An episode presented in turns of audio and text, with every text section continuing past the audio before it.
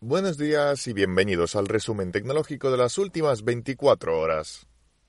Samsung ha presentado en España el nuevo Galaxy A8, un móvil que llegará al mercado a comienzos del año que viene y que de momento todavía no tiene un precio de salida oficial confirmado por parte de la compañía. En cualquier caso, lo que se ha revelado Samsung son todas las especificaciones técnicas de este Galaxy A8 de 2018. Para empezar, como no podía ser de otra manera, tenemos una pantalla de esquina a esquina, la famosa pantalla infinita de Samsung, como la que ya hemos visto, por ejemplo, en los Galaxy S8. En este caso se trata de un panel Super AMOLED con el formato de 18,5 novenos que Samsung ya venía siguiendo, como decía en sus buques insignia. Es una pantalla de 5,6 pulgadas y resolución Full HD Plus, es decir, 2220 por 1080 píxeles. En términos de rendimiento, pues este Galaxy A8 es algo así como un gama media, un poquito por encima de la media, porque tenemos un procesador Exynos de 8 núcleos acompañado de 4 GB de RAM y sobre todo lo que más llama la atención, más allá de las especificaciones técnicas que bueno podéis ver al completo en el enlace que os adjunto en la descripción del podcast, hay, hay varias cosas que llaman bastante la atención. La primera es que sí, este móvil tiene una cámara dual,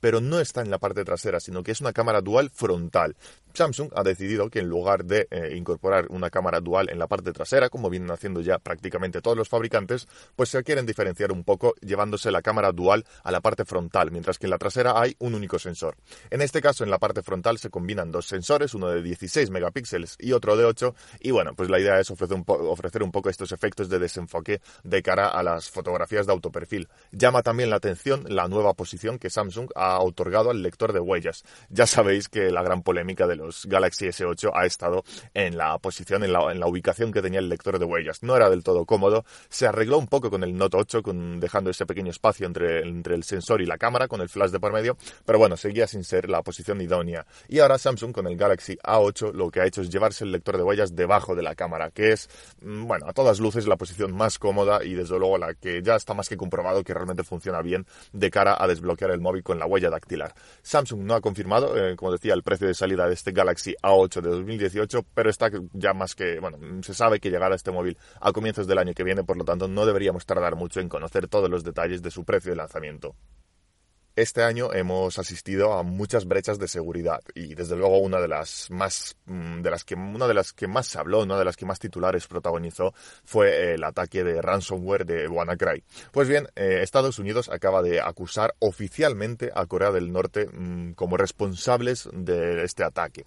Eh, bueno, WannaCry, como ya sabréis, fue este famoso ransomware que, bueno, hizo mellas prácticamente en todo el mundo, que lo que hacía era, pues bueno, eh, entraba, eh, accedía a los dispositivos de los usuarios, sobre todo, pues por ejemplo, ordenadores con Windows, cifraba o encriptaba, como queráis llamarlo, el disco duro y pedía un rescate a cambio de obtener de vuelta la información. Estados Unidos, a los mandos de Trump, pues ha acusado oficialmente a Corea del Norte. Lo único que esto, más que una noticia, bueno, que, que realmente, en la que realmente hayan dado con el responsable del ataque, pues es geopolítica pura y dura, porque se produce mm, tan solamente horas después de que Trump haya aprobado una nueva estrategia, por así decirlo, de seguridad nacional eh, orientada, pues, mm, bueno, a castigar o a, ir directamente a por todas aquellas potencias, a por todos aquellos países que de alguna manera pongan en peligro a Estados Unidos a través de ataques cibernéticos. Y bueno, no es casualidad que a las pocas horas de aprobar eh, esta medida, pues que Trump salga al frente acusando a Corea del Norte de este ataque de WannaCry, que bueno, que está por ver si realmente procedía de Corea del Norte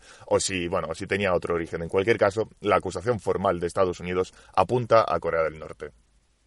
el Hyperloop, que es este concepto que, al que dio vida Elon Musk, eh, bueno, con la idea de cambiar para siempre la forma en la que nos transportamos por el mundo, en la forma en la que nos movemos, eh, pues es esta cápsula que seguro de la que seguro que habéis escuchado hablar, que bueno, en lo que consiste es en que es una cápsula que viaja por un tubo eh, que tiene, bueno, un tubo con vacío, en el que no hay aire en teoría, y la idea es que pueda alcanzar velocidades superiores a los mil kilómetros por hora. De hecho, mm, las, bueno, el objetivo de Elon Musk o su, su, su meta mm, algún día es alcanzar los 1.200 kilómetros por hora de velocidad dentro de este tubo. Bien, pues poco a poco, como lo que hizo Elon Musk en su día fue realmente mm, abrir las puertas a este concepto para que cualquier empresa pueda trabajar en el Hyperloop mm, con su propio proyecto, pues poco a poco están apareciendo compañías que, bueno, llevan ya unos meses trabajando en esto y que poquito a poco están consiguiendo nuevas cosas. En este caso ha sido la empresa de Virgin, la, la compañía de Hyperloop One de Virgin, la que ha batido un nuevo récord al alcanzar con su cápsula una velocidad de 380 87 kilómetros por hora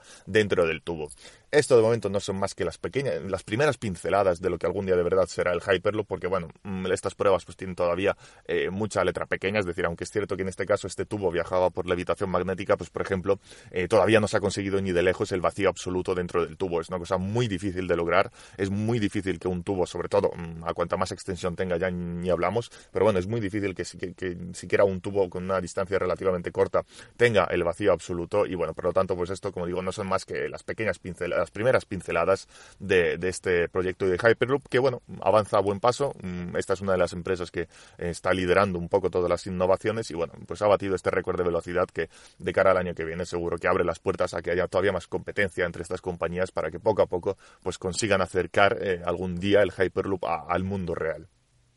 Y para terminar, tenemos nueva alternativa de coche compartido en Madrid. Como sabréis, las dos grandes compañías que bueno, vienen ofreciendo ya este servicio desde hace un tiempo eran siempre Car2Go y eMove, que son las, bueno, las grandes que, están ofreciendo coches de alquiler, eh, coches eléctricos de alquiler por horas en Madrid. Pues bien, eh, ahora con la llegada de una nueva compañía que se llama City y que, bueno, pertenece al grupo Renault y al grupo, grupo Ferrovial, pues tenemos una tercera gran alternativa mm, para viajar por la capital dentro de la M30 eh, con coches de alquiler, que, bueno, en este caso también son eléctricos. En este caso son los Renault Zoe. Esos son los modelos que, que City va a ofrecer a partir de hoy para todo aquel que quiera alquilar un coche por minutos o por horas. La flota mm, que tienen para empezar es de 380 modelos, bueno, 380 unidades, pero esperan ampliarlo pronto a 500 unidades eh, en toda la ciudad, en toda la capital. De precio, pues realmente mm, es un poco más de lo mismo, no se diferencia mucho más allá de que, por ejemplo, la cuota de alta ahora mismo es gratis en este lanzamiento, o sea que os podéis dar de alta mm, en City de forma gratuita sin necesidad de tener que pagar una, entrada, como bueno, como por ejemplo en el caso de Car2Go o Emove. Y como digo, en precio es más o menos lo mismo porque estamos hablando de 21 céntimos por minuto. Eh, hay también una tarifa curiosa que lo que permite es que tú vayas, por ejemplo, con el coche a algún sitio. Imagínate que vas al centro comercial a hacer la compra y te llevas este eh, coche de alquiler de, de, bueno, de City y quieres, por ejemplo, aparcarlo y que la vuelta siga allí. Pues puedes pagar una tarifa de 7 céntimos por minuto, según la cual ese coche queda de alguna manera bloqueado, de tal manera que cuando termines de hacer la compra lo puedes coger otra vez y puedes reanudar tu viaje para, bueno, seguir pagando la, la tarifa convencional de 21 céntimos al minuto. Por lo demás, pues una alternativa más. Tenemos ya tres grandes servicios para, de coches de alquiler eléctricos, en este caso, eh, por Madrid. Y bueno, bienvenida sea. Mm, veremos si con la flota que tienen pueden plantar cara a Car2Go y eMove, que son dos servicios que están bastante asentados en la capital. Pero bueno, bienvenida sea esta tercera alternativa y ojalá veamos más en los próximos meses. Y hasta aquí llega el resumen tecnológico de las últimas 24 horas. Gracias por vuestro tiempo. Ya sabéis que esto es un podcast diario de lunes a viernes a primera hora de la mañana, así que que tengáis un buen día y hasta mañana.